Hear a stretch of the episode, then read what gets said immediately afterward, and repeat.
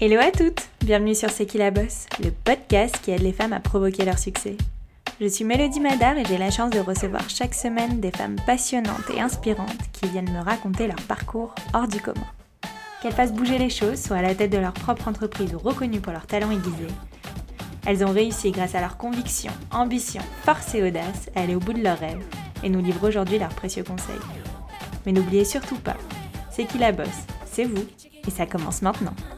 Dans ce premier épisode, j'ai eu la chance de recevoir une femme que vous devez toutes connaître, vu qu'elle a été notre Miss France 2011, et oui c'est bien Laurie Tillman.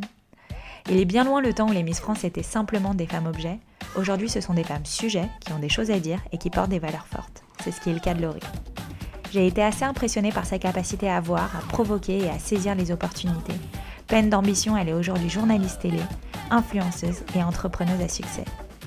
Selon elle, il faut être maître de son destin et se laisser guider par ses envies et ses passions. Fais ce que tu aimes et fais-le souvent. Voilà cette devise, et c'est vrai que ça me plaît. Je vous laisse alors découvrir notre échange. J'espère qu'il vous plaira, et si c'est le cas, n'hésitez pas à me laisser un petit message en commentaire et de noter le podcast. Belle écoute à vous.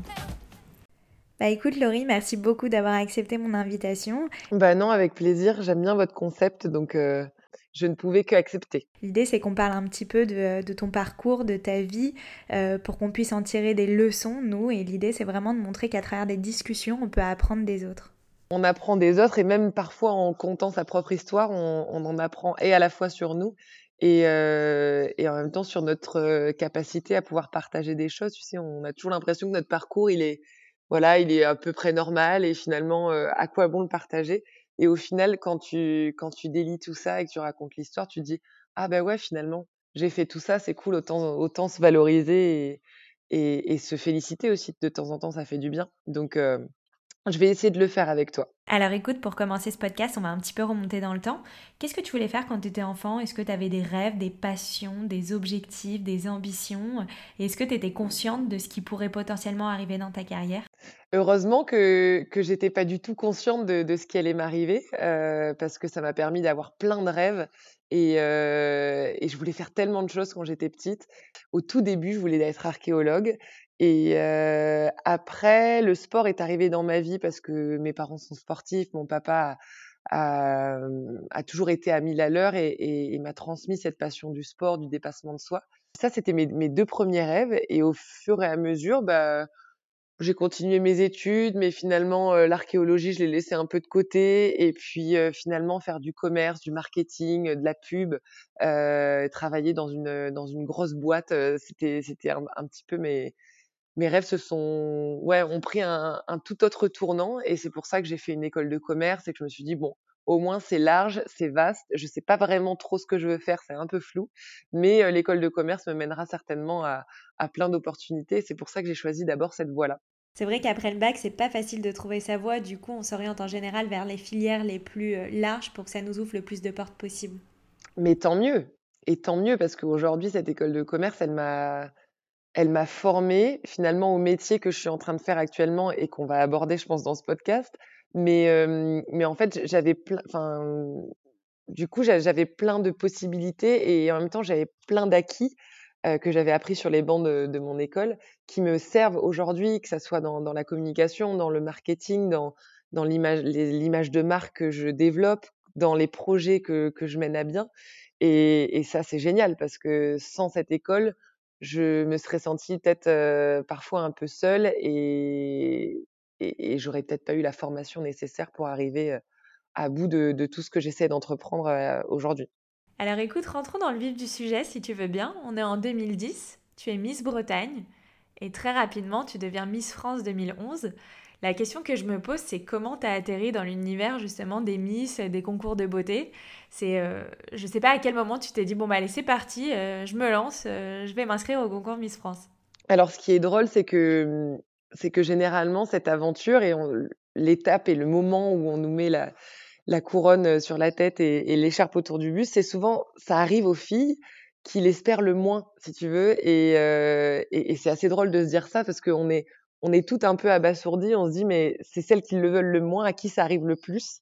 Et, euh, c'était mon cas, mais je vais te le, raconter. Donc, pour la, petite historique, moi, j'ai 19 ans, je suis brestoise, euh, en école de commerce, donc. et, et, je fais un peu de mannequinat comme plein de petits jobs, serveuse. Je travaille dans le club de foot de, de ma ville pour gagner un peu de sous, mettre de l'essence dans la voiture, avoir acheté ma voiture, passer mon permis, bref. Et, et, et, un jour, après une séance photo, je sais plus pour quel petit magazine, mais quand je te parle de magazine, on parle de Decathlon, de Leclerc. Enfin, tu vois, c'est pas des trucs ultra glamour du tout, mais ça me permet de gagner un peu de sous euh, dans ma vie d'étudiante et ça c'est plutôt cool. Et, euh, et en fait, euh, après une séance photo, le photographe en, en question me dit ah bah écoute, je suis assez proche du concours de Miss Bretagne, ils cherchent des filles, ils ont du mal à en trouver. Est-ce que ça te, ça te tenterait? Je dis écoute, là franchement, je suis en, je, je suis en plein partiel.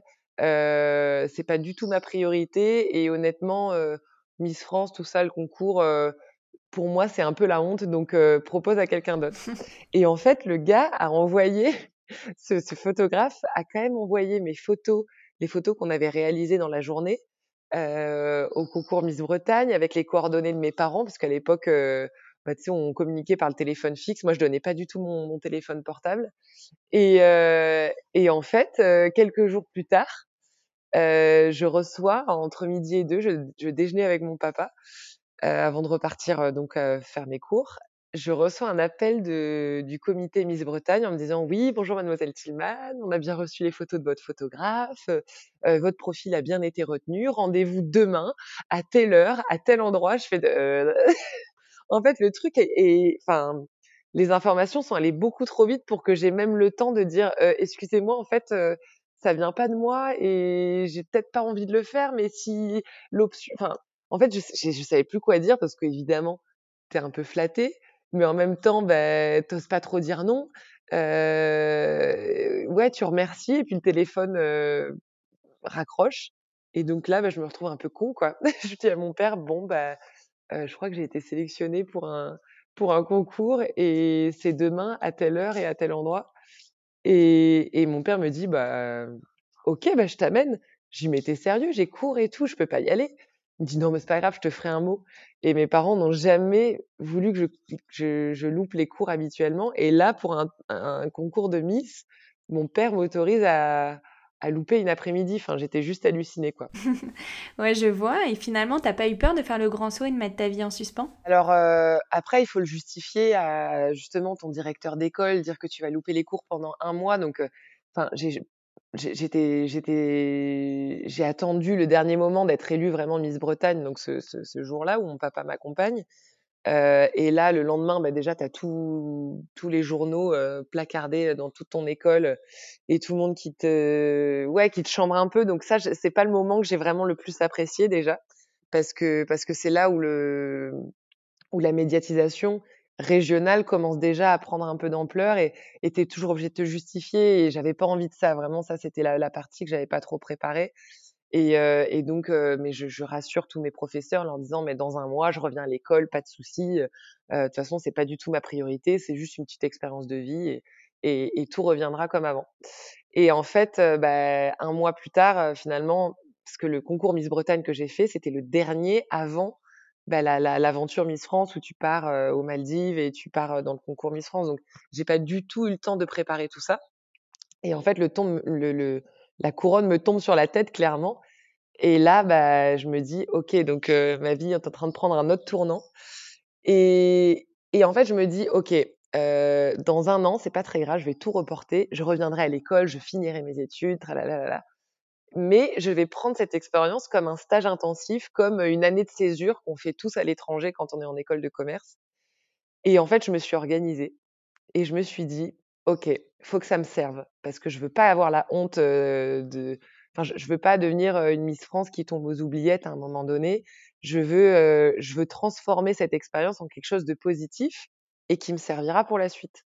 Donc, j'ai ouvert un petit classeur et tous les gens que je rencontrais, toutes les personnes euh, euh, qui soient dans le monde du business, de la politique, de l'animation, de la télé, euh, en fait, j'avais créé un petit classeur avec des intercalaires où je, no je notais euh, le jour où j'avais rencontré telle personne, ce qu'elle m'avait promis ou ce qu'elle m'avait laissé envisager. Et en fait, je classais toutes ces cartes de visite dans un petit classeur que je comptais bien ressortir à la fin, si jamais il se passait rien. Et, au moins, comme ça, je finirais pas le bec dans l'eau et j'aurais mes stages pour l'école de commerce et tout. Non mais j'étais mais euh, vraiment comme une petite stagiaire, tu vois. Je me suis dit bon, ok, allez, je pars en stage intensif pendant un an. et c'était ça en fait. Je l'ai pris comme ça. Je me suis dit. Euh... Oui, et puis finalement, c'est aussi une super occasion de se faire un réseau. Ouais, ben en école de commerce, on me dit que le réseau c'est le c'est c'est la règle numéro une euh, à, à, mettre en enfin à prioriser quoi. Et, et donc euh, je me suis dit bah ok, je vais pas laisser passer tout ça et je vais garder et conserver et, et structurer finalement cette année-là. Et comment tu qualifierais ton année de Miss France? C'est vrai qu'au départ, tu pars avec de grosses appréhensions. Euh, je te cite, euh, pour toi, c'est limite euh, la honte, entre guillemets, de participer à ce concours. Et puis finalement, ça s'avère être un propulseur de carrière énorme. Je pense une aventure hyper enrichissante dans laquelle tu rencontres du beau monde, non? C'est tellement... Vraiment, j'ai appris un tas de choses et tu rencontres mais de tous les milieux, de, tous les... ouais, enfin, tu peux pas, tu peux passer d'un politique à euh, une caissière de magasin, à un producteur porcin, à euh, un agriculteur, en passant par un animateur télé, des producteurs. Enfin, vraiment, mais tous les jours et plusieurs fois par jour, tu passes euh, bah, par tous les tous les niveaux, toutes les strates de la société, quoi. C'est assez impressionnant et, et du coup, tu dois apprendre à t'adapter et, et, finalement adapter aussi ton discours et ta manière de te présenter et, et, et d'être toujours aussi prête à, à, à, valoriser aussi ce que tu peux être capable de faire en dehors de cette, cette année Miss France parce que tu, tu l'es qu'une que 365 jours dans une année et après tout ça euh, s'envole, s'efface et tu laisses place à une autre jeune femme donc euh, donc faut se vendre d'une certaine manière aussi euh, pour prouver que tu as des compétences au-delà de, de Miss France. Ouais. Moi, je me suis toujours posé une question. Comment tu prépares l'après-Miss France? Comment tu arrives justement à tirer profit de toute la visibilité que tu as eue pendant un an afin de te construire un avenir peut-être plus serein et plus périn aussi? Ouais. En fait, il euh, y a une. Euh, la dernière semaine finalement de, ton année de Miss France, elle est assez décisive parce que c'est le moment où, où les médias t'interviewent et où tu peux faire et laisser passer les messages euh, que tu as envie de faire passer et, généralement tu l'axes sur, euh, sur ton avenir et sur euh, ce que tu as envie de faire après. Et, et, et c'est vrai qu'à ce moment-là, moi j'avais toujours rêvé, à un moment donné dans ma petite vie de brestoise, mais je me refusais un peu à y croire, c'était de faire de la télé, mais de faire de la télé dans le monde du journalisme sportif. Je rêvais de, de, commenter, de, présenter des émissions sportives. Mais sauf que quand tu es en Bretagne, il euh, n'y a pas vraiment de perspective à, à ce genre de rêve-là, donc tu le laisses un peu de côté. Et tu privilégies des parcours un peu plus généralistes comme l'école de commerce.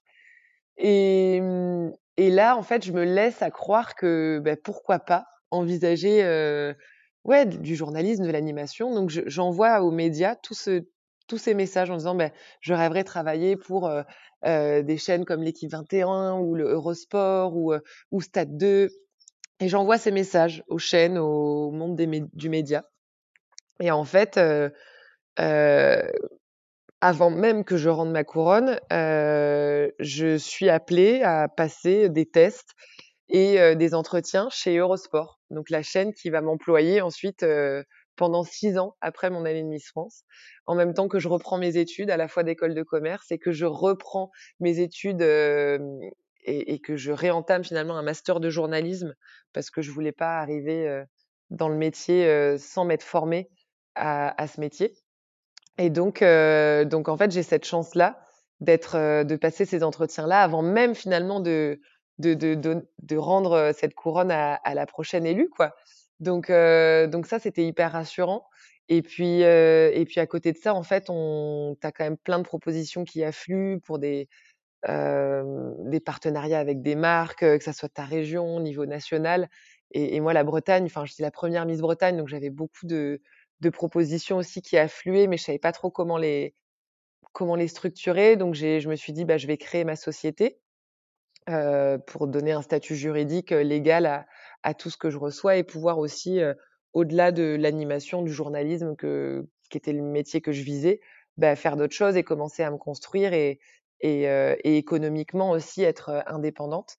Donc Sylvie Tellier, qui était avocate, m'a, m'a drivé vers vers, vers une avocate. Puis j'ai commencé à, construire aussi un petit peu mon entourage pour structurer tout ça et, gérer l'offre et la demande parce que finalement, quand tu es à la fois au téléphone, à répondre aux mails, à être sur le terrain quand, quand tu es sollicité et, mener à bien toutes les activités que, que, que tu es amené à gérer, bah, c'est un peu compliqué. Donc, j'ai commencé à structurer aussi et à staffer finalement mon organisation, à prendre voilà, quelqu'un qui gérait les demandes, qui les négociait. Et, voilà, après, le, l'entreprise finalement un peu humaine et cette marque humaine a commencé à grandir et, c'était d'ailleurs le sujet de mon mémoire d'école de commerce. C'est trop drôle. Comment créer une marque humaine? Et j'étais en plein dedans. Waouh, c'est assez fou cette histoire. Et je voudrais juste m'arrêter deux petites secondes sur ce que tu viens de dire. En gros, quand l'année Miss France se termine, tu retournes dans ton école de commerce afin de clôturer un peu ce chapitre-là de ta vie.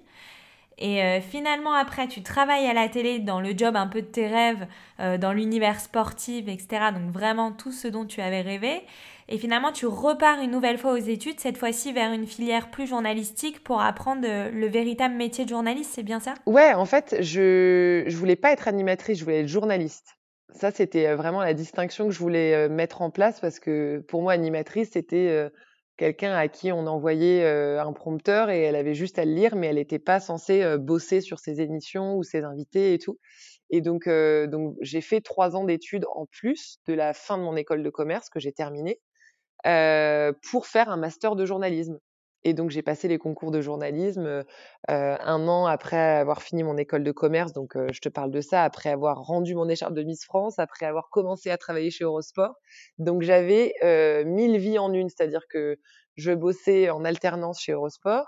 j'avais ma société avec laquelle je créais des partenariats, de la création de contenu. Il n'y avait pas encore les, les, les, réseaux sociaux à cette époque-là, mais, mais bon, tu, tu, tu travaillais un peu avec ton image pour gagner aussi un peu de sous.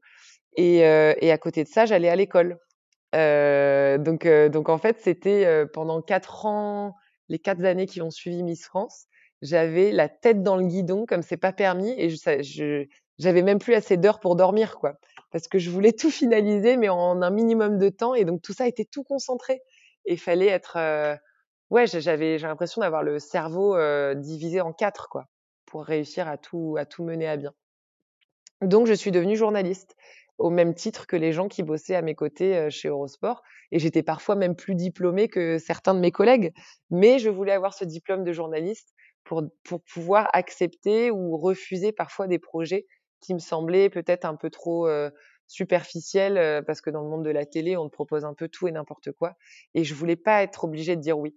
Je voulais avoir la possibilité de dire non en disant, bah, euh, là, les amis, j'ai fait quand même peut-être un peu plus d'études pour qu'on me propose un simple rôle de d'animatrice qui, j'en sais rien, tourne une roue ou balance des chiffres et des lettres à la télé. Enfin, je, je vulgarise un peu le propos, mais, mais c'était ça. On te propose tellement de rôles superficiels et, et, et, et, à la fois pour le rôle de la femme en général et pour moi, pour ma propre éthique, je ne me voyais pas accepter ça. Ouais, donc finalement, contrairement à ce qu'on pourrait croire, c'est vrai que c'est euh, peut-être même plus difficile de décrocher le job de ses rêves quand on est Miss France parce qu'on doit gagner, euh, vraiment acquérir sa légitimité. Je pense que, je pense, enfin en tout cas pour moi, c'était essentiel et et je voulais plus avoir à me justifier parce que j'avais été Miss France. Ça, c'était vraiment un truc où euh, j'avais pas envie de, de devoir argumenter pourquoi j'en étais arrivée là. Donc j'ai fait comme tout le monde et je remercie d'ailleurs mes parents qui m'ont toujours motivée à, à, reprendre mes études et à approfondir tout ce que tout ce que j'avais pu apprendre dans ma vie. Et il y a un truc hyper important aussi, c'est que quand tu deviens Miss France, euh, le côté superficiel de ce concours, même si aujourd'hui c'est en train de changer où on n'est plus seulement des femmes, des femmes objets, mais on devient des femmes sujets, parce qu'on a des choses à dire. Ça, ça a jamais construit personne qu'on lui dise qu'elle est formidable et qu'elle est très belle et que c'est magnifique tout ce qu'elle fait. Et c'est un peu ce qui se passe finalement après ton année. On ne fait que de valoriser et on te caresse dans le sens du poil. Sauf que pour moi, ça c'est pas pas se construire. Donc j'avais aussi envie un peu de de, de ouais de, de de densifier toutes mes connaissances et, le monde des médias et, et, ce que ce que je pouvais avancer, enfin d'apprendre des choses parce que pendant Miss France, tu apprends le métier de la vie, euh, mais t'apprends pas non plus, enfin tu, tu densifies pas finalement tes, tes, tes, connaissances, que ce soit politique, euh, l'actualité, tu tu t'as pas le temps de la lire. Enfin donc c'était aussi une manière pour moi de voilà de reprendre un peu le, le cours normal d'une vie de femme et, et de s'instruire aussi autrement que que par par l'année de Miss France qui qui est certes hyper enrichissante, mais, mais je pouvais aller plus loin. Et ça, j'avais envie de le faire. Waouh, franchement, c'est hyper impressionnant et c'est tout à ton honneur. bravo. Merci. Je voudrais aussi, si tu le veux bien, qu'on rentre un peu plus en profondeur dans ta carrière. Donc, Laurie Tillman, c'est une Miss France, c'est aussi une femme exceptionnelle, mais c'est également une marque et une marque qui est très suivie sur les réseaux sociaux. Donc comment tu t'es lancé un peu euh, euh, bah, sur Instagram, sur les réseaux sociaux euh, Comment tu as une nouvelle fois tiré profit de ton année Miss France pour construire une nouvelle pierre à l'édifice dans ta, dans ta carrière en créant bah, tout ce qui est marketing d'influence et du coup collaboration avec les marques C'est arrivé finalement un peu au, fur et à mesure que je construisais ma vie à la fois de, donc de journaliste.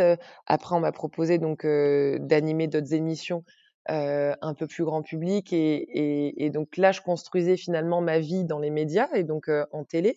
Mais à côté de ça, c'est vrai que j'avais pas envie de quitter l'aspect et la dynamique de l'entrepreneuriat qu'on nous qu'on nous apprend en école de commerce, et finalement l'envie de créer et d'être créative. Euh, donc, je termine mon école de commerce, mon, ouais, mon école de commerce on est en 2012, 2013, euh, je rentre en école de journalisme et à ce moment-là, les réseaux sociaux prennent un, commencent à prendre un essor assez important, mais il n'y a pas encore cette, euh, cette notion de, de, partenariat et de valoriser finalement euh, ton image par les réseaux sociaux en proposant des, des, projets un peu plus, un peu plus grands et un peu plus, un peu mieux construits comme ce qui se passe aujourd'hui où, voilà l'aspect marque, personnalité est hyper naturel. À cette époque-là, c'était juste Instagram finalement que je, auquel je m'inscris, je crois en 2000, 2013, commence à, grandir, mais c'est un peu mon journal de bord. je partage mes sessions sport, ce que je mange, des citations, ce qui me ouais, ce qui me rend un peu plus heureuse au quotidien, ce qui me fait sourire.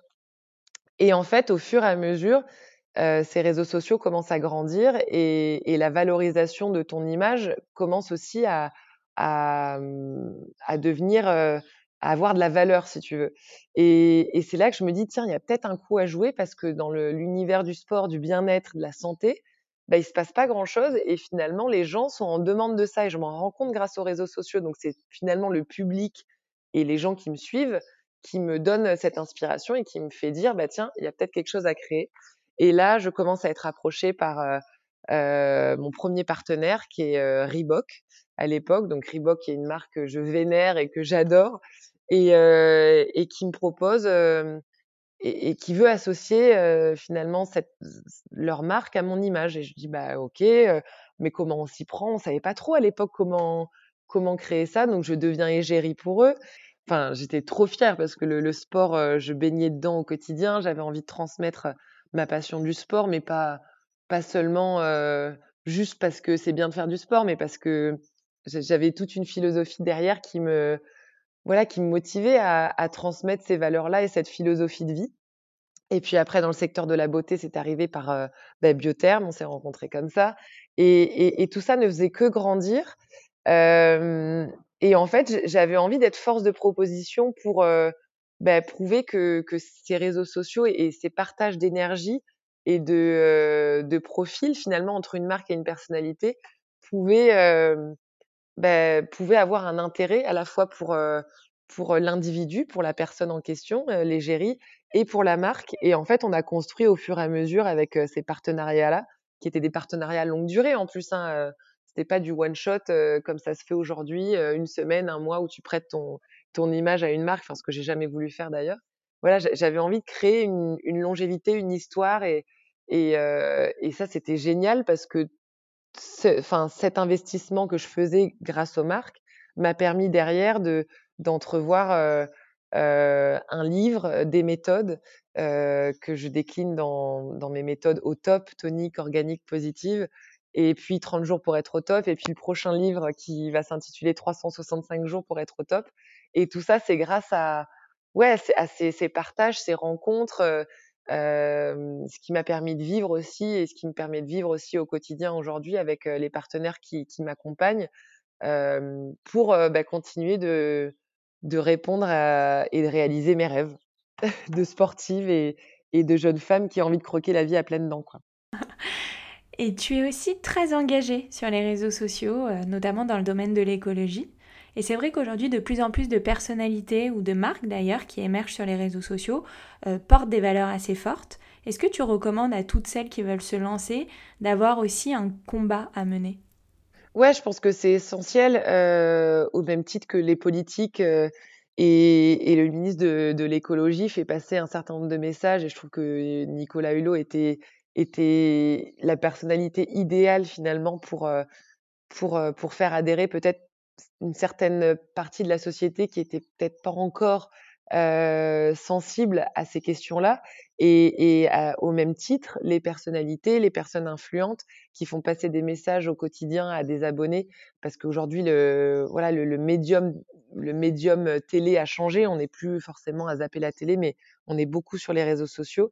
Et, et ces influenceurs ont, ont, une part à jouer dans, dans cette question de comment vivre un peu mieux en accord avec son environnement, sa planète, et, pour laisser une place aux générations futures. Et moi, ça, je l'ai fait en tant qu'étudiante. J'avais, plein de projets dans, l'écologie dont on parlait pas du tout pourtant quand j'avais 18 ans. Je te parle de ça, c'était en 2008-2009. Et, j'avais créé plein de, une association écologique au sein de mon école de commerce avant même d'être connue. Et, finalement, en fait, bah, ce message, il a grandi avec moi et, j'avais encore plus envie de le défendre. Et aujourd'hui, je pense que c'est essentiel. Et ouais, je passe euh, certainement 50% de mon temps et des messages que je diffuse à peut-être euh, permettre d'envisager euh, au plus grand nombre bah, de rejoindre finalement un petit peu le mouvement, de rejoindre un peu cette énergie positive pour, pour aller dans le bon sens pour notre planète. Et ça, je pense que c'est essentiel en effet. Et c'est bon pour nous, c'est bon pour notre planète et, ça fait un bien fou au moral parce que on a l'impression de faire que des petits gestes anodins bah, deviennent tout de suite un peu plus intelligents pour, pour notre société et pour notre, notre environnement. Ouais. Bah écoute Laurie, c'est l'occasion parfaite de parler de ta marque de vêtements qui s'appelle Parisienne et alors. Donc c'est vrai que le nom est assez surprenant vu que tu es bretonne, mais tu nous en diras un peu plus plus tard. Ouais. Mais voilà, c'est une marque qui est éco-responsable, donc pourquoi tu as voulu te lancer une nouvelle fois dans l'aventure entrepreneuriale, aller encore plus loin dans ta carrière et finalement mêler les deux univers que sont la mode et l'écologie? Moi, en tant que consommatrice, euh, à ce moment-là de ma vie, je cherchais à mieux consommer. On, a tous besoin de s'habiller, ça c'est un fait, mais s'habiller made in France avec euh, des vêtements éco-conçus, euh, tout en restant tout en restant tendance et, et un peu trendy, c'était hyper difficile. J'avais du mal à trouver euh, ouais, comme on dit, chaussure à, chaussure à mon pied. Et je me suis dit, mais tiens, pourquoi pas créer cette marque-là euh, et donner, euh, ouais, donner encore plus de force à, à, ce que tout le monde cherche à consommer et, et, ce vers quoi tout le monde est en train de tendre. Euh, et, et c'est là que le créer une marque française fabriquée en France dans des, dans des ateliers parisiens avec euh, avec des matières euh, euh, au plus qui sera, enfin voilà, qui sont le plus naturels possible. Euh, c'était euh, c'était un objectif et c'était mon cahier des charges et je me suis dit bon bah pourquoi pas tenter l'expérience et c'est là que ouais que Parisienne est alors est née cette marque made in France qui qui ne cesse de grandir aujourd'hui quoi et qui a bientôt un an et demi. Et c'est quoi les valeurs profondes de cette marque et à quelles femmes elle s'adresse? Elle s'adapte finalement un peu aux femmes caméléons qui ont plusieurs vies en une, parce que c'était mon cas et c'est vrai que je peux me changer trois fois dans la journée et plutôt que me changer trois fois dans la journée, je préfère avoir une tenue qui s'adapte un petit peu à, qui soit un peu tout terrain, tu vois, et qui s'adapte à, à, toutes les aventures que je vais mener euh, euh, en l'espace d'une journée.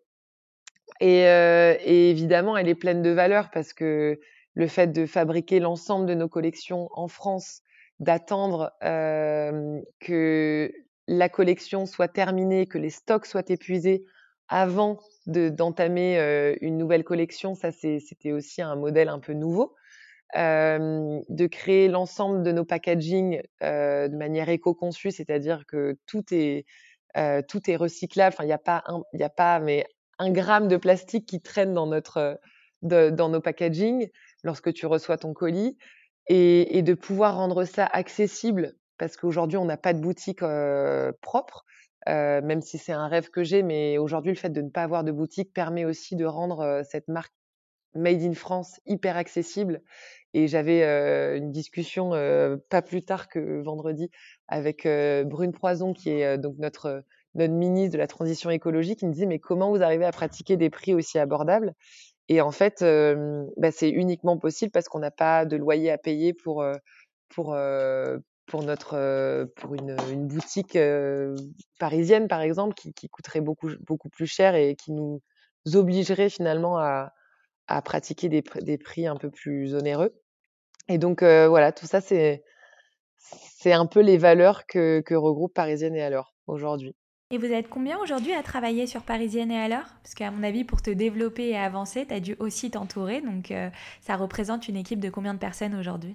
Aujourd'hui, ouais, on est cinq personnes euh, pour toutes les aventures, euh, que ce soit ma propre société, Parisienne et alors, les personnes qui négocient les partenariats pour moi, la personne qui gère mon emploi du temps, les mails, les appels et, et, et qui m'aide finalement à être encore plus performante et plus créative et me laisser euh, euh, bah, toute la place pour cette créativité et pour pour pour avoir aussi le temps de créer du contenu et, et, tout ça finalement c'est des choses qui sont assez énergivores. Donc ouais le plus grand de mes apprentissages ça a été aussi de de déléguer l'ensemble de mes activités pour bah, pas me croire plus forte que les autres et me dire ok j'ai besoin d'une personne pour faire ça j'ai besoin d'une autre personne pour faire ça et pour me libérer du temps pour être meilleure dans, dans tout ce que j'entreprends. Ça, c'est essentiel. Écoute, je te rejoins totalement. C'est vrai que l'humain, c'est quelque chose d'hyper important quand on monte une entreprise, mais c'est pourtant pas facile le recrutement. Il faut savoir bien identifier les personnes capables de développer son projet comme si c'était le sien et d'avoir vraiment la volonté, l'envie de le faire évoluer coûte que coûte. Ouais, ça c'est euh, ben, déjà, ça, c'est hyper important. Il faut s'entourer euh, uniquement des personnes qui veulent nous voir grandir. Parce que c'est très fréquent, et ça m'est arrivé, hein, de euh, d'embaucher euh, une personne, mais qui n'était pas la bonne, qui n'était pas à sa place, parce que, parce que parfois, ton activité ou ton, ton dynamisme peut susciter une, certaine forme de d'envie ou de jalousie et, d'avoir des personnes comme ça qui peuvent être envieuses de toi à tes côtés, ça peut être très négatif et très toxique. Et, la seule chose que je peux conseiller aux personnes qui cherchent à, justement développer leur activité tout en, ayant l'esprit tranquille, c'est vraiment de s'entourer des personnes qui veulent les voir grandir, qui ont vraiment une, un attrait et, et, un intérêt à vouloir faire grandir une personne, une société, une, un business. Et ça, c'est très difficile à trouver. Et je remercie aujourd'hui toutes les personnes euh, qui sont à mes côtés et elles se reconnaîtront dans ce podcast parce que euh, cette bienveillance et, et, cette envie finalement de travailler à toute heure, euh, même le dimanche, même très tôt le matin ou très tard le soir, sans finalement traîner la patte, Enfin, c'est, j'ai une chance énorme et, euh, et, ça a mis du temps, mais j'ai trouvé les bonnes personnes et, et pour rien au monde euh, je m'en séparais aujourd'hui parce que elles sont euh, et, et, elles font ce que ce que je construis aujourd'hui, c'est aussi grâce à elles parce que toute seule j'y arriverais pas, c'est certain. Ouais, bien sûr. En vrai, si on doit vraiment retenir quelque chose, c'est euh, que l'humain, c'est la clé pour construire une entreprise à succès. Ah non, mais l'humain, c'est euh, c'est la base de tout et, et même si aujourd'hui on digitalise et, et on déshumanise certaines activités, je pense que je pense qu'on aura toujours besoin les uns des autres. Et cette période de confinement nous prouve que qu'on doit serrer les coudes aussi et que l'humanité n'a jamais été peut-être aussi belle et on s'est jamais rendu compte à quel point on avait besoin des autres et à quel point ils pouvaient nous manquer pendant cette période. Eh bien, écoute, on va parler un petit peu de ta vie perso aussi. Donc, tu es mariée au chef Juan Alvarez. Donc, à vous deux, vous formez un couple absolument démentiel et je suis euh, très, très fan de vous deux. Oh. Mais je me demandais quel impact a cette union, en fait, sur ta vie euh, professionnelle, sur ta carrière? Est-ce que ton mari, c'est un soutien? Est-ce qu'il te supporte dans tous les projets que tu as envie d'entreprendre? Déjà, j'ai une chance énorme, c'est que euh, Juan est, un entrepreneur, mais x10 hein, par rapport à moi. C'est-à-dire qu'il a quitté son pays quand il avait 18 ans, donc la Colombie il est arrivé en France et, euh, et il a commencé à créer un restaurant, puis deux, puis trois. Et aujourd'hui, il est à la tête de, six restaurants, six entreprises qui sont à lui, euh, qui développent au quotidien et, et qui, qui, va continuer de développer parce qu'il compte pas s'arrêter là. Donc, il crée des concepts, il crée de la cuisine, mais il crée aussi euh, de la vie et, et, et son objectif, parce que bah, je pense que la culture colombienne coule dans ses veines et qu'il a envie de nous transmettre euh, cette notion de partage et, de créer des ambiances finalement dans des restaurants au-delà des plats incroyables qu'il crée. Et, et cette chance que j'ai eue, c'est de, de, de, croiser son chemin parce que j'ai jamais eu une aussi belle inspiration d'entrepreneuriat que par son biais. Je trouve que, en fait, et on se le répète toujours, on se dit, mais en fait, on a de la chance de travailler dans des domaines qui nous, qui nous passionne, c'est-à-dire fais ce que tu aimes et fais-le souvent. Ça, c'est un mantra que j'ai dans, ma vie et que, j'aime à diffuser. On, a le bonheur de travailler dans des, domaines d'activité qui nous font du bien, qui nous font plaisir et, qu'on aime de manière intrinsèque. Et, et en plus, au-delà de ça, la cuisine et le sport, c'est quand même c'est un mariage parfait dans le sens où euh, euh, nos deux activités et nos deux domaines d'activité sont hyper complémentaires. Donc en fait, on grandit l'un l'autre grâce à l'autre. C'est-à-dire que Juan me fait grandir dans euh, dans ma connaissance de la cuisine, de la nutrition. Je pense lui le, faire grandir dans dans sa connaissance du sport, euh, peut-être euh, aussi d'avoir une fibre un peu plus euh, délicate dans le monde de, de, la mode parce que bah, Erwan, euh, le sens du style, c'était pas trop ça au début. et, euh, et, et, voilà, j'ai essayé de le prendre par la main euh, euh, comme n'importe quelle femme le ferait pour, pour valoriser aussi son homme. Et, et, et, voilà, il est, il est aussi médiatique, donc je pense que c'est important de renvoyer une, une image, un, un, ouais, une, un style qui lui est propre parce que c'est Juan et parce qu'il est colombien et parce que euh, voilà, il, peut être chef sans porter tout le temps sa veste de cuisine et euh, porter des vestes en jean boutonnés et, des costumes euh, sur, le, tapis rouge. Enfin voilà, je pense que c'est aussi important de, lui donner une, ouais, une autre envergure et, moi ça me plaît. Voilà, je m'amuse avec ça. et comme en plus tu ne veux pas t'arrêter là, tu écris aussi des livres, donc des livres pour être au top. Euh, Est-ce que tu peux nous en parler? Est-ce que Juan aussi t'aide sur cet aspect-là de ta vie et de ta carrière? Ouais, bah évidemment, ça c'était dans le dans la continuité de, des méthodes et des livres dont on parlait, donc euh, pour être au top au quotidien. Euh, Juan m'a accompagné sur l'ensemble de ses livres sur la partie évidemment nutrition, recettes. Et, de là est né le projet Vida, donc notre restaurant qu'on a ouvert à deux, 49 rue de l'Échiquier, donc euh, au centre de Paris, qui est une petite cantine et notre cantine bien-être, euh, dans laquelle on cuisine bah, l'ensemble des, plats qui nous font qui nous font plaisir, qui sont sains, qui euh, qui nous donnent euh, ouais qui, qui qui qui sont remplis de gourmandise, mais qui en même temps euh, euh, nous font plaisir tout en nous faisant du bien. Et c'est un peu notre philosophie dans ce restaurant. Et, euh, et ça, c'est génial aussi d'avoir ce, petit bébé à deux et, qui ne cesse de grandir et, et de s'intensifier. Donc ça, c'est ouais, c'est un super projet et je pensais pas que ça arriverait aussi vite. Mais, euh, mais voilà, me voilà maintenant un pied dans la restauration. ah ouais, donc t'es une vraie girl boss, hein, t'es sur tous les fronts, bravo. Mais pour revenir un petit peu euh, plus sérieusement à ce que tu viens de me dire et de nous raconter, donc en fait, euh, pour toi, c'est important d'être toujours en mouvement, de toujours évoluer, de construire, d'aller plus loin? Ouais, ben on, a, toujours envie de grandir. C'est affreux, mais, euh, mais c'est vrai qu'on n'est on jamais satisfait de ce qu'on de, de, de, ce qu'on a. On a toujours envie d'aller plus loin. Et dès qu'une une aventure et qu'on a coché finalement sur notre to-do list euh, même nos, nos, rêves les plus fous, on a toujours envie d'aller vers encore plus fou. Et, euh, et, déjà, chose importante, il faut toujours penser à se féliciter. parce qu'on on se flagelle suffisamment et, et, on a plutôt tendance finalement à se dire ah tiens j'ai pas fait ci, ou j'aurais pu mieux faire ça, mais, mais de se satisfaire de, déjà de ce, que, de ce qui nous entoure, de ce qu'on a pu créer, euh, de ce qu'on a pu réussir à mener à bien, ça c'est hyper important. Et après ça, une fois qu'on s'est félicité, qu'on s'est peut-être offert un petit cadeau pour, euh, bah, pour valoriser euh, ce, qui nous est, ce qui nous est arrivé et ce qu'on a mené à bien, eh bien, on peut aller voir un peu plus loin et, euh, et continuer de créer et d'entreprendre. Moi, je rêve de, après ces, ces livres et ces méthodes que j'ai que j'ai créées, pouvoir euh, entreprendre et, et, produire des émissions aujourd'hui que qu'on me permet de présenter et, et, qui me viennent par le biais de producteurs. Ben, J'aimerais bien être à cette place-là, commencer peut-être par coproduire des, des émissions qui me ouais qui me ressemblent avec les valeurs que je partage à la fois sur les réseaux et dans mes bouquins. Et, euh, et avoir cette place-là de productrice, ça c'est la prochaine étape. Bah écoute, on est emballé et même les cloches sonnent pour ce nouveau projet. Mais euh, pour revenir au podcast, parce que euh, le temps file et c'est euh, c'est bientôt la fin de cette discussion, on va instaurer un petit rituel et le terminer toujours de la même manière. Est-ce que tu as un dernier conseil à nous dévoiler, vraiment quelque chose qui t'anime au quotidien et que tu aimerais nous partager à toutes les femmes aujourd'hui qui t'écoutent, quelque chose d'assez précieux pour toi et que tu qu'on et que aurais aimé plutôt qu'on te dise quand tu étais enfant?